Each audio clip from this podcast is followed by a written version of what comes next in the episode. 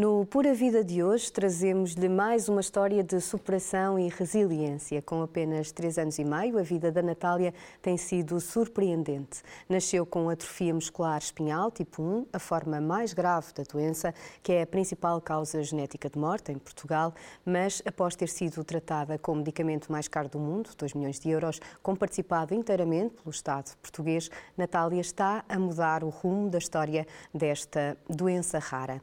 Em estudo estúdio temos a mãe da Natália, a Andreia Silva. Obrigada, bem-vinda. Obrigada por ter aceitado então o nosso convite. E um, eh, o Dr. José Pedro uh, Vieira, que está por uh, videoconferência a partir do Hospital Dona Estefânia, Centro Hospitalar uh, Lisboa Central. Obrigada também, Dr. José Pedro, é especialista em neurologia pediátrica. já vamos falar então consigo um pouco. Antes disso, Andreia, um, três anos e meio da Natália. Um, queremos saber como é que era a vida um, antes da Natália nascer, ou seja, profissionalmente a vida da Andréia era muito ativa, era chefe de turno no, no aeroporto. Isso. Um, tinha uma vida muito agitada e teve a Natália aos 40. Isso mesmo. É uma vida bem agitada, que quem trabalha no aeroporto sabe muito bem, né? Era de madrugada, horários rotativos. Por turnos. E, e por turnos, isso. Tinha uma vida bastante ativa, gostava muito e viajava muito com meu marido também. Uma vida de casal, né? Uhum. E... e decidiu engravidar aos 40, não foi? Foi, na verdade, nem decidi engravidar. Aconteceu. Aconteceu. Aconteceu. Porque eu já tinha 40 anos, meu marido já tinha 50, então decidiu, não vamos ter filhos. E o marido já tinha um filho, é já, isso? Já, tinha um filho. E aconteceu, e veio a nossa princesa. Foi muito bem recebida, muito bem-vinda. Né? Como é que foi, como é que foi um, na parte da, da, da, gravidez? Como é que foram esses nove meses de, de, gravidez? Foi nove meses muito tranquilo, trabalhei até os seis meses e meio de gestação, um, correu tudo muito bem. Quando eu estava para quase oito meses, deu uh, diabetes gestacional, uhum. né? mas também correu tudo bem, foi controlado, a médica passou uma dieta, foi tudo muito bem controlado, a gravidez correu super tudo muito bem. Era para ela nascer dia 27 de setembro e nasceu dia 25 de setembro, porque a médica achou que ela não estava mexendo muito. Uhum. De repente já podia ser o início, mas como ela falou, a criança que sabe a hora de nascer, então ninguém ia pensar que era uma coisa tão séria que vinha pela frente. Né? E avançaram com, com uma cesariana também por, por opção sua? Sim, por altura. opção minha, sim. Uhum. Uh, como é que foi, como é que foi esse, esse dia do, do parto da cesariana? Ah, foi muito bom, né? Assim, o parto em si é, é, é muito tenso, né? Uhum. Fiquei muito tensa. e, mas correu tudo bem. Nossa princesa já, quando colocou logo, já foi logo mamando, quando colocou no meu braço. Aí já foi tudo muito fácil, ela para mamar e, e mexia-se muito. Uma criança. Ou seja, nada assim. indicava um, este, este diagnóstico surgiu uns dias depois Não. suspeita. Como é que, que, que sinais foram esses primeiros sinais de, de suspeita deste diagnóstico? Foi a perda de força nos braços. Ela, quando nascia, nasceu, mexeu, mexeu. Tem um vídeo dela mexendo com o pai, brincando com o pai brincando com ela e ela levantando os braços e tudo. Logo, que crianças geralmente têm movimentos parecendo assim, né, é, de mexer estranho. Eles mexem muito rápido, estranho. E com 15 dias depois, eu comecei a notar que ela perdeu a força dos braços. E eu falei, nossa, a Natália está com os braços muito mole. Falei com meu marido, falei com minha mãe. E, e decidiu ir ao médico. Isso. Meu marido falava que não, que era 15 dias, é muito novo. Liga, saiu ligando para os amigos todos que, tinha filhos. Né? E ele disse, não, mas ela só tem 15 dias, é muito nova. Mas, eu... a, mas a André percebeu que uh, houve uma diferença, diferença, de movimentos assim isso, abismal. Isso, não e não é normal, né? Ao contrário, elas têm que ficar mais durinhas, crianças. E uh, então eu fui numa pediatra uhum. e a pediatra realmente olhou e falou: mãe, ela também só, ela só tem 15 dias, temos que esperar mais tempo. 15 dias geralmente a criança é mais molinha. Mas só que, assim, fiquei feliz ao mesmo tempo, mas o coração de mãe dizia que não. Né? Porque é bom o médico falar, né? Seu filho está bem. E, mas só que ao mesmo tempo dizia que não. E esperei cinco dias só. Em cinco dias a Natália já estava com a mão em forma de garra. E eu peguei como é que a gente faz? Vai pesquisar na internet o que é mão de gato, o que, que a criança fica com a mão assim, se é normal, não sei o quê. Só via coisas horríveis. Então, falei, vou levar logo em outra pediatra, não vou levar nessa. Levei em outra pediatra. E a pediatra falou, mãe, o que que te traz aqui? E eu expliquei. Aí eu achei que minha filha perdeu a força e achei que a mão dela está em forma de garra. Está estranha a mão dela. A doutora poderia ver, aí a doutora fez o teste nela, né, que são alguns testes que a criança na idade dela já era para estar tá fazendo. E, e, e, realmente ela falou, mãe, realmente não é normal. Ela está assim, eu vou chamar uma neuropediatra, é bem rápido. E fez outros testes e percebeu mais ou menos que realmente podia ter alguma coisa. É, e ela me falou que poderia ser um tipo de, de atrofia muscular que atrofia muscular existe dentro, existe várias, uhum. né? Já vamos falar com o doutor Isso. para nos explicar um bocadinho sobre, sobre esta doença que é muito complexa, é Isso. é muito, é muito difícil. Depois uh, fez então o teste específico para uh, o diagnóstico. Sim, de imediato ela já transferiu a gente para a neuro atual dela, né? E, a doutora Teresa. É, a doutora Bem. Teresa, isso. E de imediato, três dias depois a gente já estava fazendo, ela fez o teste, realmente tinha uma suspeita, um, tirou análises, sangue, para fazer uhum. análises, e 15 dias depois a gente já tinha um, a resposta do que seria. Né? Como é que recebeu essa resposta? Como é que recebeu essa notícia? Imagine, né? Como uma mãe, um pai, uma família inteira, porque isso é, mexe com todo mundo. A gente ficou sem chão. Na verdade, eu não queria acreditar. Na verdade, eu queria levar ela para qualquer outra parte do mundo para fazer outro, outro, outro teste para saber se era isso mesmo. E é negação de imediato, saí dali em prantos, chorando muito. E quando eu falo isso, hoje eu me seguro mais, mas quando eu falava mais, eu chorava muito, né? E quando um, um médico fala, seu filho não vai andar, isso é, eu acho que é a pior coisa para um, para um pai e para uma mãe. E Fica fora outras chão, coisas. Não é? Fica sem chão. Ela não, não, vai fazer aquilo, não vai fazer aquilo outro. Tem um medicamento. A primeira coisa que eu e meu marido perguntou, foi teste junto, tem cura? Acho que é o que todos os pais, quando descobrem que o filho tem atrofia muscular espinhal, pergunta, tem cura? Né? E eles falam que não tem cura, mas tem um medicamento que trava a doença. E, tinha... e nessa altura, nessa altura quando, quando a Natália nasceu, ainda não havia esse tratamento em, em Portugal, mas já lá vamos. Vamos pedir então ao, ao Dr. José Pedro, esta é uma doença uh, complexa, um, talvez lhe pediria um, o favor de nos explicar como é que se comunica aos pais, como é que um médico comunica aos pais este, este diagnóstico que é tão complexo um, e o que, é que, o que é que diz como médico quando surge este, este diagnóstico, doutor? Eu acho que um, a atrofia muscular espinhal infantil, portanto, aquilo que se chama tipo 1, um, para um médico de neurologia pediátrica é bastante característico e não é raro que um neuropediatra perante um bebê moderadamente afetado um, considere esse diagnóstico só de observar o bebê. Depois, o, o passo seguinte é fazer estudo genético. O estudo genético tem sido um, cada vez mais desembaraçado. E atualmente nós temos o resultado em dois dias ou três. Portanto, o, o teste genético confirmativo da muscular espinhal é feito uh, a uma velocidade de relâmpago e o resultado um, muito rapidamente. Depois fica uh, uma questão bastante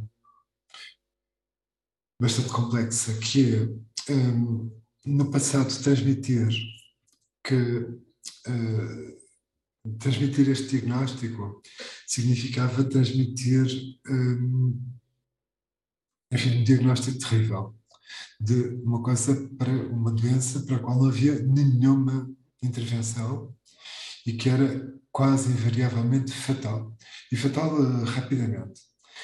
Portanto, os últimos anos, que são poucos, de 2018 para cá, uh, basicamente houve uma, uma verdadeira revolução.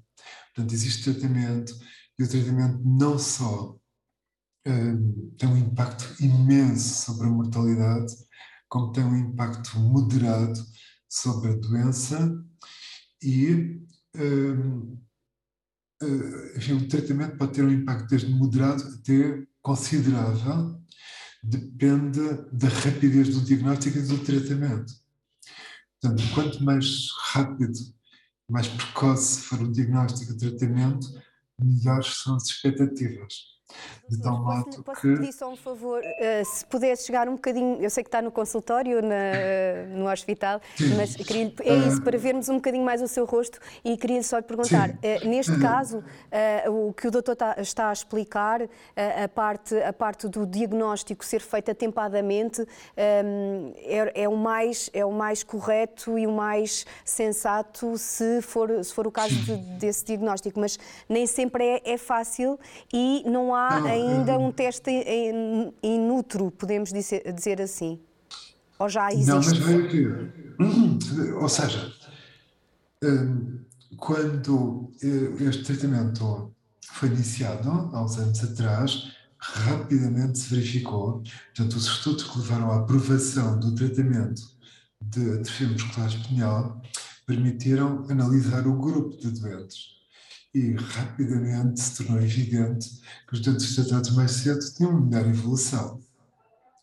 E então, logo no princípio, portanto, isto por essa altura, pelo, pelo ano 2018, mais ou menos, uh, houve a ideia de criar um grupo, que na altura era um grupo pequeno, de tratamento pré-sintomático.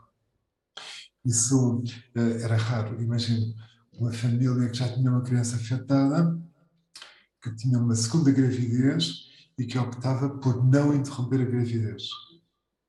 E então, eh, no início, havia um grupo muito pequeno de uma, um, um pequeno número de dezenas de bebés, portanto 20 e tal, que foram tratados antes do início dos sintomas. Essas crianças já têm 5 anos, 6 anos e uh, o tratamento é curativo é praticamente curativo. Ou seja, o tratamento antes do início dos sintomas produz, eh, se não a cura, algo de muito parecido. Para alguns bebês, para algumas crianças, efetivamente foi a cura. Portanto, em Portugal, eh, enfim, noutros países, imediatamente começou o rastreio quando os bebês nascem, e em Portugal vai começar em setembro, contamos nós.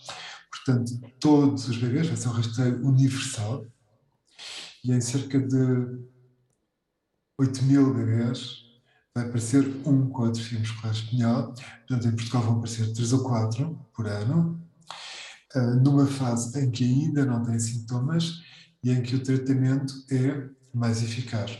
Mas o tratamento... são, são, excelentes, são excelentes notícias, doutor. Eu só, só para perguntar aqui à, à, mãe, à mãe André, isto realmente, a, a evolução vocês têm assistido nestes três Sim. anos e meio, três anos e quase nove meses, quase não é? nove meses. Uh, tem sido uma evolução muito grande desde este diagnóstico, uh, desde que a médica vos transmitiu esta, esta notícia que ficaram sem chão até hoje. Sim. Um, depois de passar essa fase, Andreia, o dos porquês. Porquê? Muitas, que teve muito porquês. O que é que, o que, é que tem, o que é que se sucedeu, entretanto? É, tivemos que nos erguer a Natália precisava da gente, a Natália precisava de uma família unida, né? E a Natália tomou que uh, que um, não interessa que, agora o nome. É, que não interessa o nome, mas que travava a doença. Uhum. Só que mesmo... Impedia a progressão. De, Isso, de... mas a doença progrediu muito rápido na Natália e ela passou 2019, pode-se dizer, completamente internada. Portanto, acha que isto que o doutor estava a dizer, o doutor José Pedro estava a dizer,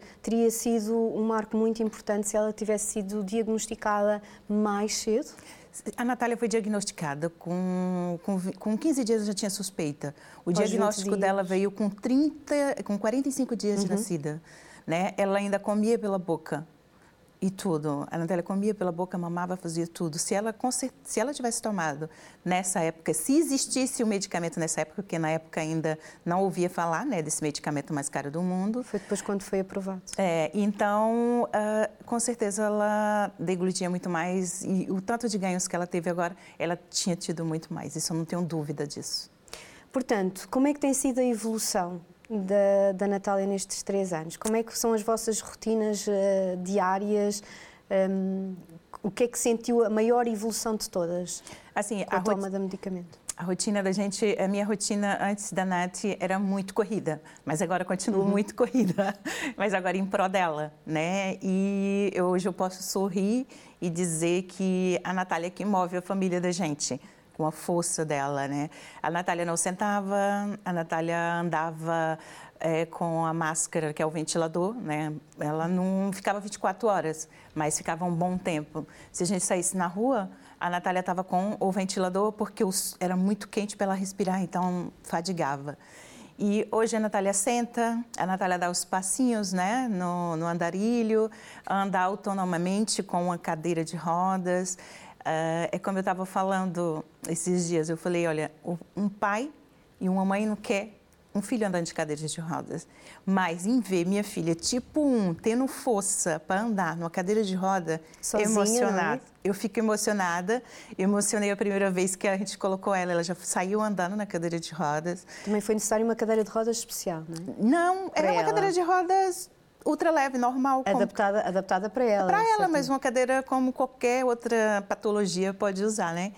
E ela faz, claro que não foi só o medicamento, Teve as terapias que ajudou, que a terapias eu falo que é a continuação, porque não, não é só o medicamento mais caro do mundo, mas também as terapias. Portanto, são essas rotinas diárias que, que vocês têm que ter uh, sempre em conta. Estamos a ver algumas uh, imagens da Natália em bebê. Uhum. Um, aqui dizia na altura a parte da deglutição, ela quando nasceu uh, mamava, depois Tudo. chegou até a papar, a, Sim, até comer ela... as papas. Isso, até os cinco meses comia tranquilo. 15 dias depois perdeu tudo. 15 dias depois. É muito rápida a doença. E depois do, da toma uh, desta terapia, deste medicamento, um, como é que foi, como é que foi essa, essa evolução? Ela tomou com 11 meses. Na época, é, foi a criança mais velha a tomar. E nos Estados Unidos, é, as crianças mais velhas que tinham tomado tinham 6 meses. E a Natália tinha 11. Então, depois que o medicamento foi lá, que veio para Portugal, Portugal é, foi um boom né, em, nessa terapia e na atrofia muscular espinhal. Mudou a história, né, da, do, da atrofia muscular espinhal. E os médicos falavam assim, é um bom medicamento, mas é, tem que ir devagar, porque como ela está tomando já com essa idade, ela já perdeu muita coisa, então uh, a expectativa, não fique com muita expectativa, pronto, né? Uhum. E ela superou as expectativas na verdade. A dos pais não superou ainda, porque a gente sempre quer mais. Uhum. né? E sempre temos expectativas, mas com o pé no chão. E hoje ela, ela faz hidroterapia, hipoterapia, né? A hidroterapia começou a mergulhar, fazer mergulho, a, ela começa a boiar também na piscina, faz coisas que nunca uma criança com tipo 1 faria antes. Uhum na verdade.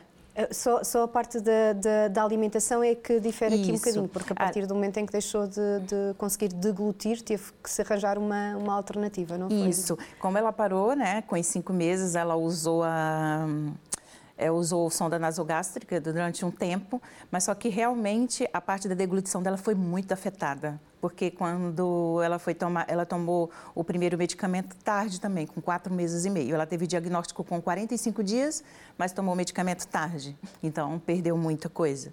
E um dia, dois dias, três dias para crianças com atrofia muscular espinhal são anos, que passa muito rápido. Né? Então, é, numa velocidade gigante que eles perdem as coisas. E, então, assim, ela perdeu muito essa parte. Né? E o mas só e perdeu a parte respiratória também. Só que com o medicamento, a primeira coisa que a gente viu de melhorias da Natália foi a parte da respiração. Foi tipo 15, 20 dias depois ela, a barriga dela, porque ela respirava com muita frequência na barriga, muito rápido. A gente fala até que respirava com a barriga, que era muito rápido e teve melhorias maravilhosas. Então já lá vamos, já lá vamos, é. porque ah, já o último internamento devido a uma infecção respiratória já lá vai há quase três, três anos. anos é? É.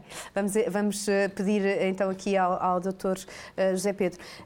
O tema deste programa hoje é a Natália, a, a menina esperança, doutores, e podemos dizer que um, assim o é. Sim, sem dúvida.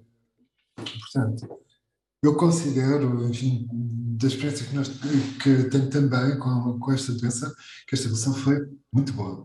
Mas ainda considerando o tempo de espera pelo tratamento, um, um, claramente esta evolução foi muito boa. Se temos alguém com 13 anos e com estas aptidões do ponto de vista motor, sem dúvida podemos esperar algo mais. Um, não será adequado eh, criarmos expectativas que não são realistas, mas eu acho que alguma expectativa, enfim, realista, moderada acerca desta criança. Portanto, ela não está muito longe de atingir falar, o teto de andar com apoio. Portanto, nós que lidamos com, com crianças com este tipo de problemas, claramente eh, acabamos por ter uma valorização diferente do, do que é aquilo que as pessoas conseguem fazer um, sendo enfim, emocionalmente pesado e chocante uh, uma limitação motora, uh, é sempre possível ver de um outro ponto de vista menos, menos penalizador. Portanto, eu diria que esta criança tem ao seu alcance uh, uma função motora razoável. Nós sabemos que esta é uma doença em que as aptidões intelectuais são estritamente normais, então ela está destinada a ser um cidadão como outro qualquer, nas coisas mais importantes está, está na terapia da fala e já começa a dizer as, as primeiras palavras, não é, Andréia? Uh, nós vamos fazer só aqui um, uma curta pausa, voltamos uh, já de seguida para conversarmos um bocadinho mais sobre as rotinas da, da Natália, a nossa, a nossa menina Esperança. Até já.